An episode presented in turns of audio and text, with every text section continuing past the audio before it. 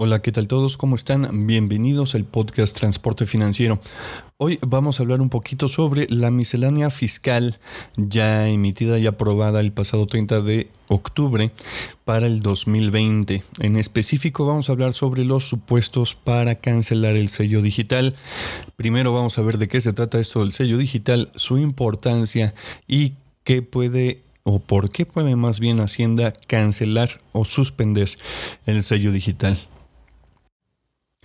Pero antes de comenzar, y como siempre, me gustaría invitarlos a que me siguieran en mis redes sociales. En Facebook me pueden encontrar como Renta de Camiones, en Twitter como Transporte Financiero, en Instagram igual como arroba transporte financiero.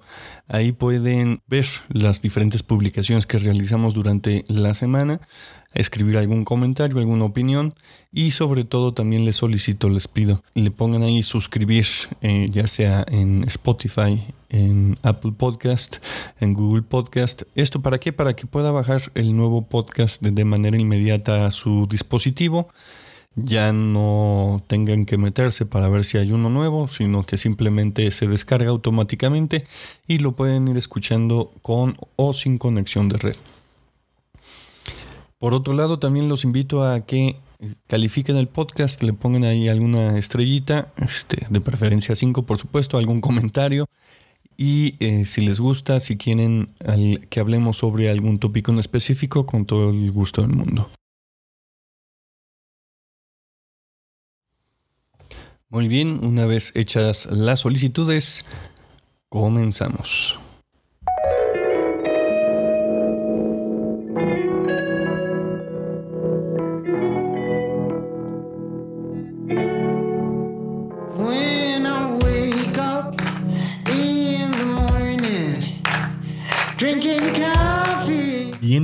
Bienvenidos al podcast Transporte Financiero, donde hablaremos sobre finanzas pero enfocado al transporte. Actualmente, tener el mejor camión o tracto camión ya no es suficiente para mantenerte como una empresa sana dentro de este sector. Ahora tienes que entender mejor cómo invertir el dinero en tu negocio. Es por eso que te invito a que te suscribas y me dejes explicarte cada semana algunos de los temas financieros que estoy seguro te van a ayudar a que tu empresa recorra más kilómetros. Así que encendamos el motor y empecemos.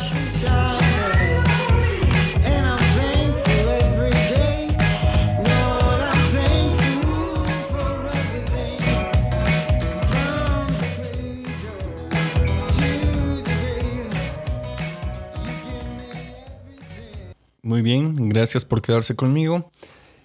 Ahora sí, vamos al tópico que nos atañe. Vamos a platicar sobre por qué Hacienda me puede suspender el sello digital. Bueno, actualmente ya existen cuatro motivos por los cuales Hacienda puede decidir cancelarnos o suspendernos el, el sello digital.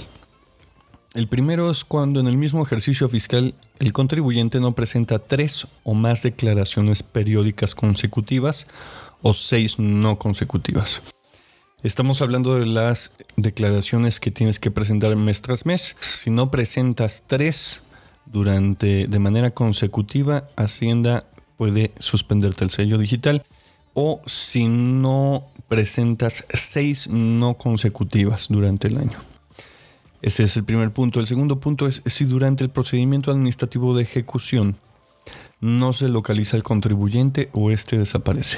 En pocas palabras, si Hacienda quiere realizar algún tipo de procedimiento y no te localiza, no estás, pues puede cancelarte el sello digital. El tercer caso es cuando el SAT no encuentra al contribuyente en su domicilio fiscal al ejercer sus facultades de comprobación si desapareces o si tus comprobantes fiscales amparan operaciones inexistentes. Y por último, cuando el contribuyente comenta algún tipo de infracción. Bueno, así es como estamos ahorita. Pero para el 2020, el SAT incluyó otros puntos, otros supuestos más. Vamos al primero. En caso del que el, SAT detecte que el titular del sello digital se ubica en el listado definitivo de contribuyentes que realizan operaciones inexistentes. Es decir, si te dedicas o has emitido algún tipo de factura sin haber otorgado el servicio o sin haber vendido el producto, entonces caes en este supuesto. El segundo supuesto es si las personas físicas o morales dieron efecto fiscal a los comprobantes expedidos por un contribuyente incluido en el listado definitivo. Es decir, si compraste alguna factura sin haber consumido el producto o consumido el servicio alguna de las empresas que están listadas, entonces también puede ser que el SAT te suspenda la emisión del sello digital. El tercer punto es cuando el SAT detecte que el domicilio declarado no cumple con los requisitos que se establecen en el Código Fiscal de la Federación. El cuarto, estamos hablando de si los ingresos declarados e impuestos retenidos no concuerdan con los señalados en comprobantes y expedientes del SAT. Es decir, si estás declarando un número en cuanto a impuestos retenidos en cuanto a ganancias, etcétera, etcétera, y no coincide con los comprobantes que tienes con tu documentación, pues bueno, el SAT puede suspender tu sello. El siguiente es, eh, en caso de que los datos de contacto del buzón tributario no sean los correctos, tienes que estar revisando tu buzón eh, eh, tributario de manera constante. Y por último, cuando no se desvirtúe la presunción de transmitir individualmente pérdidas fiscales. Este lo vamos a tratar de traducir un poquito más. Pero en pocas palabras lo que quiere decir es que si estás haciendo deducciones fiscales incorrectas, si estás ejerciendo una mala operación o estás eh, eh, deduciendo cosas que no debes de deducir, pues bueno, caes en este supuesto y se te puede suspender el sello digital. Como verás, el SAT está haciendo mucho hincapié en lo que respecta a la compra-venta de facturas apócrifas. Entonces es muy importante que tengas el respaldo de las operaciones que realizas. Yo sé, por ejemplo, la compra de un tracto camión, pues tienes el tracto camión ahí, tienes eh, la carta factura, tienes la factura, eh, tienes el emplacamiento, entonces es fácil de comprobar. Pero dijéramos un mantenimiento, un mantenimiento en el que no lo estás haciendo en una agencia tal cual, lo estás haciendo en otro lugar y tú estás generando gastos en ese, para ese mantenimiento, debes de tener algún tipo de constancia en, la que respalden tu factura. Esto es muy importante ya que si alguno de tus proveedores está en el listado definitivo, ten por seguro que van a estar buscando información con sus clientes. Si mecánico, la mecánica patito número 20 te hace el servicio y esa mecánica patito número 20 está en el listado definitivo y tú estás presentando eh, dentro de tu contabilidad electrónica facturas de esa empresa, ten por seguro de que Hacienda va a estarte investigando porque, pues bueno, yo sé que tú no tienes la culpa de que estos señores de mantenimiento o de otro tipo de proveedores estén vendiendo facturas apócrifas, pero pues Hacienda lo que va a hacer es asegurarse. Entonces es muy muy importante que tengas respaldo de todas tus operaciones que certifiquen al SAT que tus facturas son porque o compraste algo, un producto, porque te dieron un servicio, porque te dieron una asesoría, respaldes esa factura. También importantísimo, ahora sí que seas muy disciplinado en cuanto a tus declaraciones mensuales, tu declaración anual por supuesto, y pues mantener actualizada la información de contacto que tengas con el SAT. ¿Qué sucede ya eh, eh, una vez que caíste en este tipo de supuestos? Pues bueno, el SAT amablemente te va a hacer una invitación para que puedas hacer tu, alguna aclaración en cuanto al supuesto en el que te están requiriendo. No es un requerimiento, es una invitación.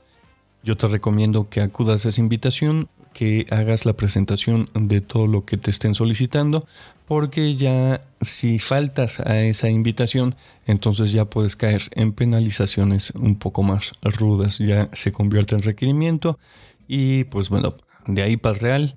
Eh, recordemos que el sello digital es la forma en la que puedes facturar si no facturas, no cobras, tu flujo de caja se detiene, tu operación se detiene porque no tienes dinero, no estás cobrando el trabajo que estás realizando.